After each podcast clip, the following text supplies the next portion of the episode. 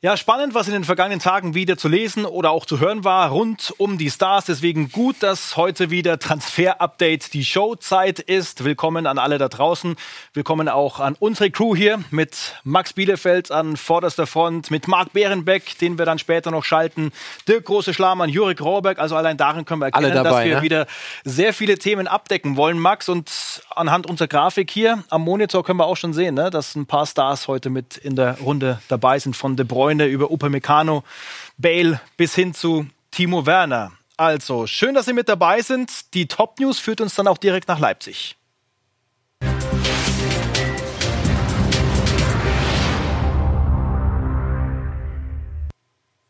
Thema ist tatsächlich Dayo Upamecano und Erkenntnis der Woche. Er wird vorerst kein Bayern-Spieler. Max, das war ja unsere exklusive Meldung unter der Woche. Statt Bayern äh, soll da in Leipzig äh, die Geschichte mhm. weitergehen. Was sind da die Hintergründe dazu? Ja, wir können sagen, äh, Thomas, äh, RB hat eine richtige Charmoffensive äh, gestartet in den letzten Wochen ähm, rund um Dayo Upamecano. Man wollte ihn unbedingt überzeugen, noch ein Jahr ähm, bei RB dran zu hängen. Und das sind unsere Informationen. Man hat ihn äh, überzeugt. Er wird seinen Vertrag bis ins Jahr 2022 verlängern. Er hatte ja für diesen Sommer eine Ausstiegsklausel in seinem Vertrag stehen über 60 Millionen Euro. Diese Ausstiegsklausel, die wird dann im Sommer 21 wieder äh, aktiviert werden. Ob das dann tatsächlich 60 Millionen sind, das können wir nicht genau sagen, aber es wird, das sind unsere Infos, wieder eine Ausstiegsklausel geben. Aber Thomas, er hat seinen Vertrag bei Leipzig äh, verlängert, beziehungsweise wird ihn verlängern. Ja, Boss Oliver Minzlaff hatte ja gemeint, es gibt derzeit Wichtigeres als Verträge. Trotzdem ist da anscheinend einiges am Laufen. Warum ist Leipzig da so defensiv momentan? Ja, es gibt ja diverse Vereine mit äh, anderen äh, Trans äh, Kommunikationsstrategien und natürlich wissen alle, wir sind momentan in einer großen Krise, in der Corona-Krise und äh, die Bayern haben zum Beispiel kommuniziert, äh, Vertragsverlängerung mit Alfonso Davis, mit Thomas Müller. Ähm, vielleicht will man das bei Leipzig nicht machen mhm. und äh, viele Leute sind in Kurzarbeit, dann will man vielleicht nicht sagen, okay, wir haben den äh, verlängert. Das ist aber jetzt ähm, Spekulation von unserer Seite. Fakt ist, man will es nicht tun, man äh, will diesem Thema so ein bisschen äh, ausweichen, aber ändert nichts an unseren Informationen. Äh, Dayo Upa Upamecano, er wird verlängern. Äh, das heißt natürlich zu 95 Prozent, dass er nicht zu den Bayern geht. Ähm, mhm. natürlich könnte er es rein technisch trotzdem, aber er wäre einer der sehr, sehr wenigen Spieler, der seinen Vertrag äh, verlängert und dann doch noch wechselt. Ja, bin trotzdem etwas überrascht, weil ich dachte, das mit Bayern, das äh, könnte gut funktionieren. Die würden da schnell zuschlagen. Gab ja auch Interesse und ich denke, mhm. der Mann steht weiter auf der Liste. Was heißt das jetzt für eine mögliche Bayern-Zukunft?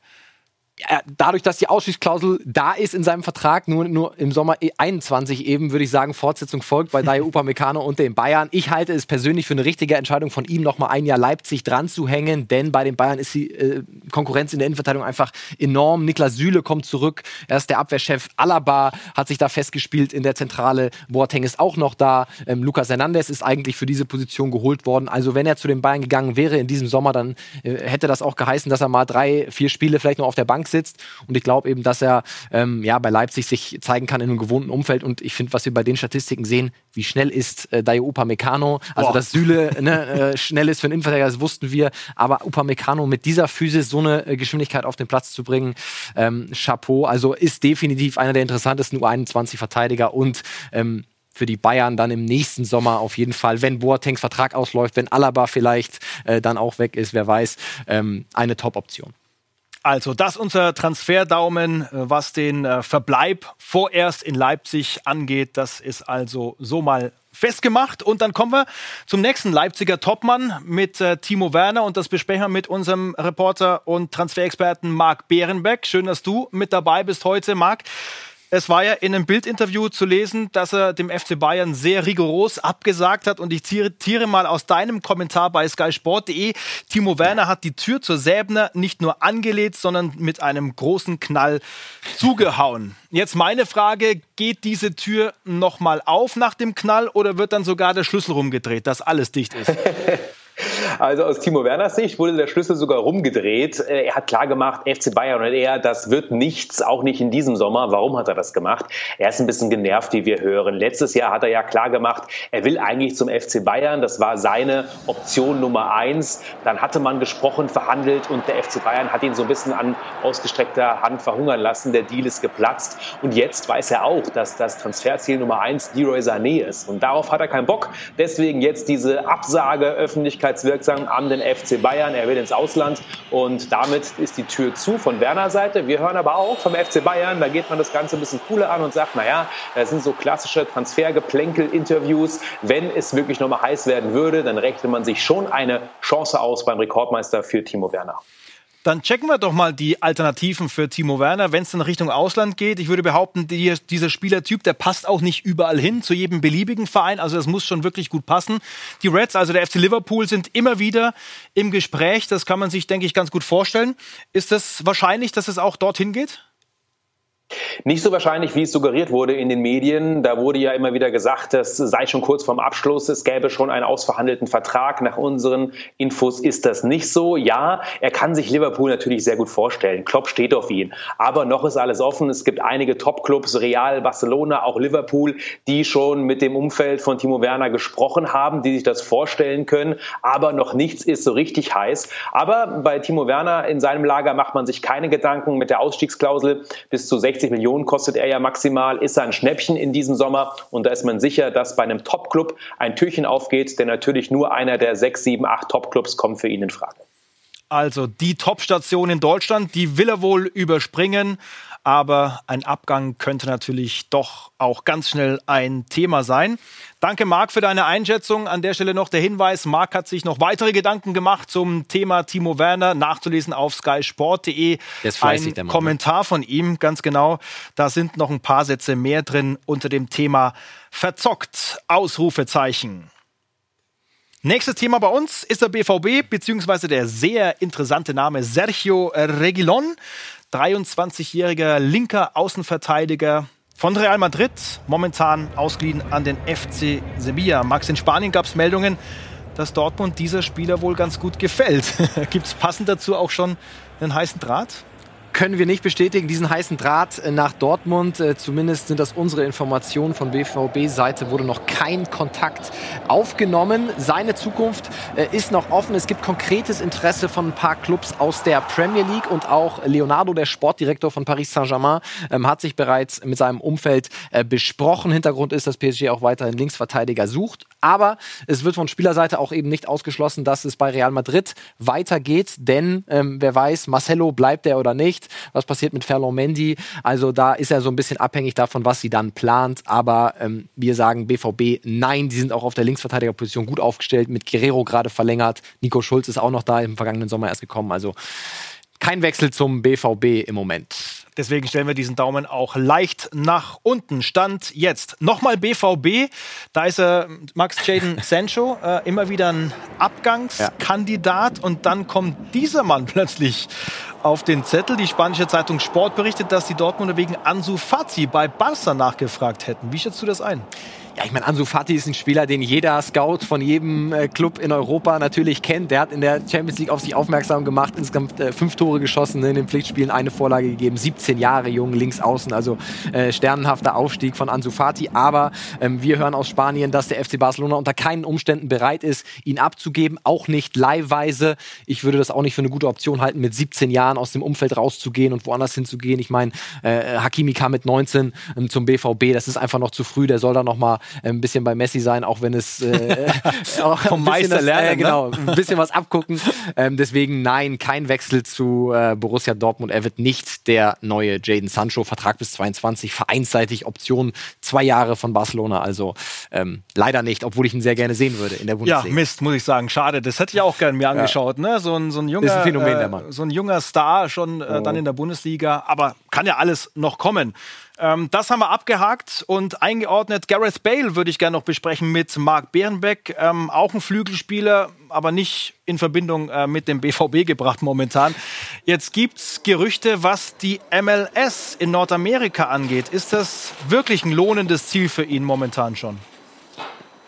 Nein, definitiv nicht, überhaupt nicht lohnend. Er hat zwar in einem Interview positiv über die MLS gesprochen, kommt aber 0,0 in Frage. Warum? Weil Gareth Bale geht es eben auch um die Kohle. Er verdient bis zu 30 Millionen bei Real Madrid und ähm, seine Transfergeschichte ist ja fast schon exemplarisch und so eine kleine Odyssee. Letztes Jahr sollte er unbedingt weg. Sie dann hat ihn ja auch schon in Interviews immer wieder weggeschrien. Aber es gab dann mit China zwar eine Einigung von seiner Seite aus, von Bales Seite aus, weil sie ihm das Gehalt zahlen wollten. Aber Real hat dann auf der letzten, in der letzten Minute einen Rückzieher gemacht. Der Wechsel ist geplatzt. Und das Problem ist jetzt eben, dass keiner das Gehalt von Bale zahlen will. Er selbst will nicht auf Geld verzichten. Und deswegen ist es momentan weit weg von dem Wechsel. Ganz im Gegenteil. Bei Real Madrid geht man wieder ähm, in die Charmoffensive, auch wenn man weiß, dass wegen Corona der Transfermarkt beschränkt ist in diesem Sommer. Auch wenn Bale und die Fans sich natürlich überworfen haben. Auch wegen solcher Aktionen, das er ja im letzten halben Jahr gemacht hat, als er nach einem Wales-Länderspiel ja diese Flagge hochgehalten hat mit Wales, Golf, Madrid, genau in dieser Reihenfolge. Und ich glaube, das spricht Bände, wie Gareth Bale sich verhalten hat, warum er nicht beliebt ist bei den Fans. Aber es ist auch wahr, ja, er spielt mehr Golf als Fußball, ähm, aber er will seine Kohle eben auch bekommen. Deswegen tut Real Madrid gut daran, ihn irgendwie wieder versuchen einzugliedern, weil Wechsel in diesem Sommer eher unwahrscheinlich. Wer soll diese Kohle zahlen? Also so ein kleines Restvertrauen ist dann irgendwie doch immer noch da bei Real Madrid, ne? dass das noch eine Erfolgsgeschichte wird. Ja. Aber wir haben den Abgangsdaumen mal eher nach unten gedreht, so wie Marc das eingeordnet hat. Dankeschön dafür. Kevin de Bruyne hat man doch angekündigt auf unserer Grafik zum Start der Sendung. Max, ein anderer Weltstar, der mit einem Interview auf sich aufmerksam gemacht hat. Da ging es um die drohende Sperre seitens der UEFA. Äh, ein Jahr oder zwei Jahre nicht in der Königsklasse und er meinte, ein Jahr könnte er vielleicht noch hinkriegen, aber mit zwei Jahren wird es dann schwierig. Wie sind die Abgangspläne bei ihm? Ja, das eine ist natürlich immer, was der Spieler will und was er sagt, vielleicht leichtfertig ein bisschen in einem Interview. Und das andere ist, ähm, wie viel Substanz steckt da wirklich hinter. Wir haben uns ähm, schlau gemacht äh, bei seinem Berater Patrick de Costa und er hat uns folgendes Zitat gegeben. Es gibt aktuell keine Gespräche mit anderen Clubs. Wir alle haben momentan mit anderen Problemen zu kämpfen. Gemeint ist natürlich die Corona-Krise ähm, und die Zahlen hier zeigen, natürlich ist Kevin de Bruyne weiter ein Weltklasse-Spieler und für jeden Verein der Welt interessant. Aber, Thomas, und jetzt kommen wir dann wieder zu seiner Vertragskonstellation und ähm, dem Marktwert. Also bis 23 Vertrag, keine Ausstiegsklausel, 130 Millionen Euro Marktwert. Wer soll das bezahlen? City würde nicht runtergehen mit dem Preis. Ähm, Gerade jetzt zu dieser mm, Corona-Krisenzeit sehr, sehr unrealistisch, dass es jemand zahlt. Also ähm, Kevin De Bruyne, ich gehe davon aus, dass er bei City bleibt. Und dass wir die UEFA-Geschichte nochmal kurz einordnen. Also wie ist da der Stand der Dinge, was diese äh, Sperre von der Champions League angeht? Worauf muss er sich, worauf kann er sich derzeit einstellen? Ja, City ist durchaus optimistisch, dass man die Sperre von der UEFA zumindest um ein Jahr reduzieren kann. Ähm, das würde ja dann für De Bruyne einen Verbleib sprechen, weil er gesagt hat, mit einem Jahr könnte er leben. Ähm, es gibt noch keinen Termin vor dem KAS, vor dem Internationalen Sportgerichtshof, keinen Berufungstermin. Den will City aber angehen. Sie haben noch ein bisschen mehr Zeit, dadurch, dass die Champions League ja erst im August weitergeht. Also im Juni, Juli spätestens sollte das dann soweit sein. Und dann sind wir alle schlauer. Und dann sind wir gleich zurück und äh, da heißt es auch der Traum der Boatengs. Das klingt jetzt wie so eine neue Daily Soap, ist es aber gar nicht, zumindest noch nicht. Und wir haben auch noch andere Wechselgeschichten aus der Bundesliga. Bis gleich im Transfer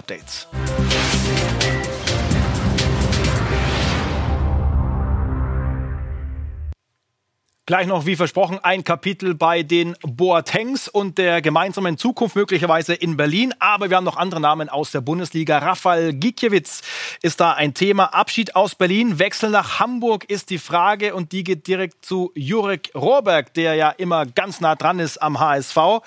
Wie sind da deine Infos? Wäre das ein Keeper, den der HSV gut gebrauchen könnte? Also ich kann auf jeden Fall bestätigen, dass der, der Keeper den Hamburgern angeboten wurde. Die Hanseaten könnten das finanzielle Paket auch durchaus stemmen, aber sie haben aktuell nicht unbedingt Bedarf oder Handlungsbedarf auf der Torwartposition, denn sie sind mit dem Trio Pollersbeck, Heuer Fernandes und Mickel gut aufgestellt. Mittelfristig wird es wohl so sein, dass es einen Zweikampf gibt zwischen Heuer Fernandes und Pollersbeck, denn Pollersbeck wurde gerade in den vergangenen Wochen auch von Trainer Dieter Hecking richtig gute Trainingsarbeit attestiert. Dazu kommt auch, der HSV will langfristig eine junge, schlagkräftige Truppe aufbauen. Rafael Gikiewicz ist über 30, fällt damit also so ein bisschen aus dem Beuteschema, äh, den, äh, das der HSV eigentlich so aufgebaut hat. Kurzum, Gikiewicz und der HSV ist nur aktuell eine lauwarme Geschichte.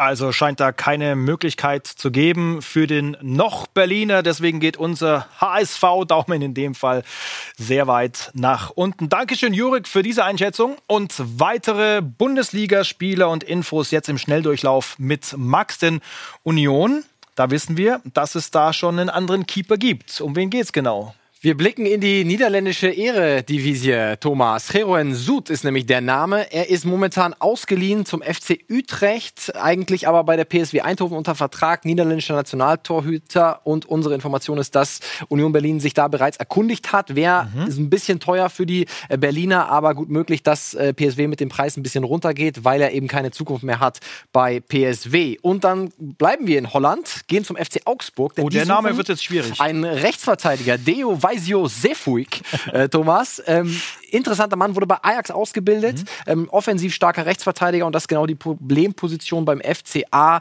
Baustelle ja Framberger momentan noch äh, verletzt und äh, dahinter ist man nicht so richtig breit aufgestellt und das könnte auf jeden Fall auch äh, finanziell machbar sein für den FCA und auch da soll es bereits Kontakt gegeben haben. Das sind unsere Informationen und der nächste ist Oriol Busquets. Da gab es äh, spanische Medienberichte, dass Bremen, Mainz, Köln und der HSV dran sind. Wir hören aber, dass dem noch nicht so ist ist. Er ist momentan ausgeliehen vom FC Barcelona na, zu Twente Enskede. 2 Millionen Euro Marktwert, hat noch Vertrag bei Barcelona bis 21 kein Kontakt zu einem Bundesligisten. Im vergangenen Sommer gab es den zu einem Zweitligisten. Da ist es aber nach unseren Informationen am finanziellen Paket gescheitert. Jetzt müssen wir abwarten, bis die spanische Liga zu Ende gespielt wird, ob sie zu Ende gespielt wird. Und dann ähm, wird es Gespräche geben. Bis jetzt noch keinen Kontakt in die Bundesliga. Also Sie merken da draußen, also der hat die äh, Fühler wirklich überall. Das sind Namen, die äh, die größten Freaks momentan noch nicht auf der Pfanne haben. Bei uns haben Sie alles schon gehört. Marc Uth ist ein Name, der durchaus geläufig ist. Bei ihm stellt sich die Frage, Verbleib in Köln oder dann Rückkehr nach Schalke. Und bei Schalke, da klingelt es bei Ihnen sicherlich auch. Da klingelt es dann vor allem bei Dirk.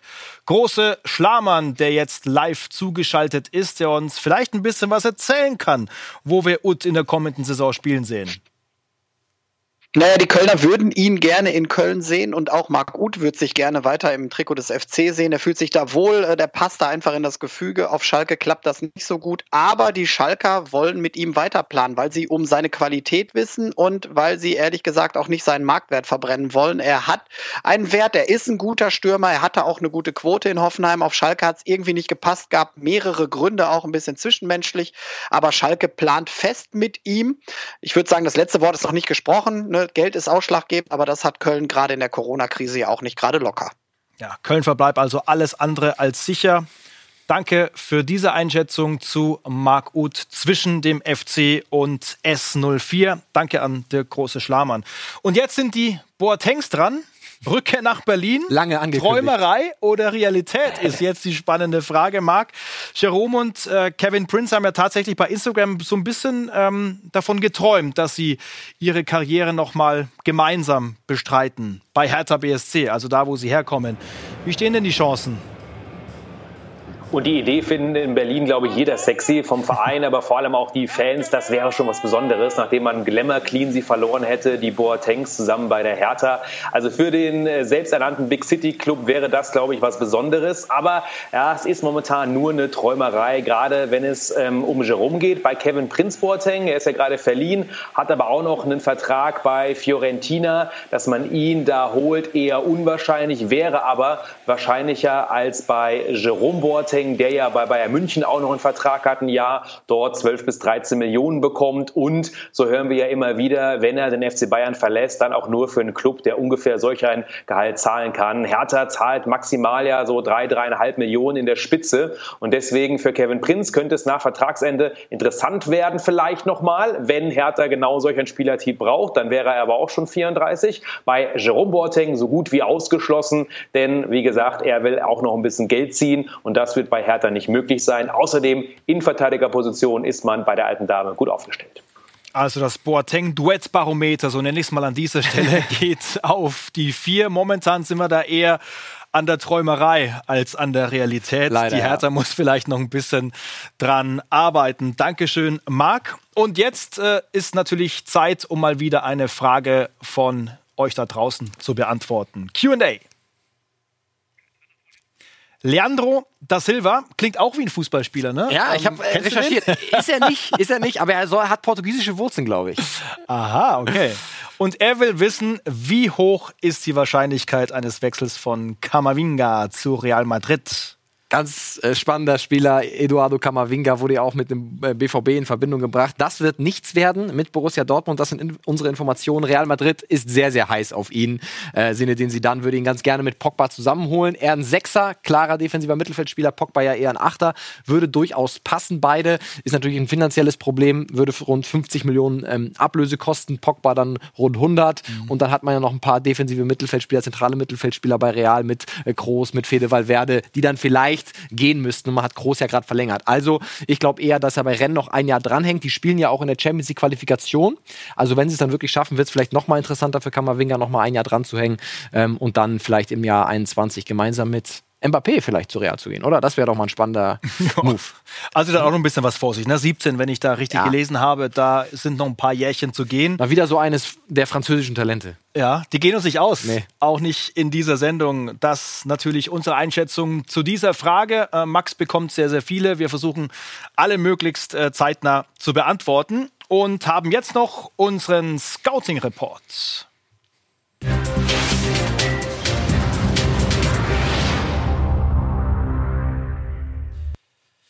Heute mit Luca Podlech. Ich will ehrlich sein, ich habe diesen Namen vor unserer Sendung ich auch nicht. nie gehört. Er war das. Dirk Große Schlamann hat ihn uns vorgeschlagen. Er weiß viel, viel mehr. Leg los, Dirk. Ja, Torwarttalent, ne? Da sind die Schalker bekannt, dass sie gerne mal den einen oder anderen raushauen. Ist noch ein ganz junger, ist gerade erst 15 geworden, spielt in Schalkes U15, aber hat richtig was drauf. Wir werden gleich ein paar Bilder sehen. Da kann man es jetzt nicht erahnen. Die Größe ist ähm, ja vom Anfang der Saison mittlerweile ist er bei 1,90, hat Schuhgröße. Achtung, Thomas, 45 ein Drittel mit 15. Rechtswuchstorwart, also ein richtig, richtig guter Mann. Äh, kommt aus Gelsenkirchen, seit vier Jahren auf Schalke und äh, wir gehen ganz schwer davon aus, wenn man zur U16 kommt, also jetzt ab Sommer, dann kriegt man den ersten Fördervertrag. Das ist so das erste Mal, wo man was unterschreibt. Das wird er auch machen und die Schalker werden gucken, dass sie ihn behalten. Aber das dauert, ne? Also der Junge braucht noch so drei Jahre, drei, vier Jahre, dann wird das ein ganz, ganz großer. Physisch ist er schon. Und ja, da sehen wir jetzt übrigens auch interessant. Hier, hier, haben wir schon ein Bild mit, mit Manuel Neuer. Also äh, er schaut natürlich auf als Vorbild, aber eigentlich schaut er so ein bisschen rüber oder sogar runter auf Manuel Neuer. Ne? Großes Vorbild ja, offensichtlich. Hier sieht fast so aus, als ja, klar, ne, da sind auch Parallelen vorhanden. Ne? Ähm, äh, Pottlech auch aus Gelsenkirchen, halt auch, ihr seht schon, er ist recht groß, äh, lustigerweise auch schon seinen äh, großen Ausstattervertrag unterschrieben. Da sind die beiden sich nämlich dann, äh, sind sie quasi in einer Familie, deswegen auch Handschuhe ausgetauscht und so. Riesenvorbild. Ja, er kann zumindest in die Stapfen von Manuel Neuer treten in na, drei, vier, fünf Jahren. Also, ein Schalke-Keeper der Zukunft. Dann ist natürlich meine nächste Frage noch, wann geht's zu Bayern? Aber das ist eine andere Geschichte. Diskutieren wir natürlich noch ein paar Jahre später. Schwieriges Danke, Thema, Dirk, für deine Einschätzung zu diesem jungen Mann. Danke, Max, und all den Sehr anderen gerne. da draußen, die geholfen haben, wieder ein bisschen Licht ins Dunkel zu bringen. Transfer-Update, die Show. Bis zum nächsten Mal.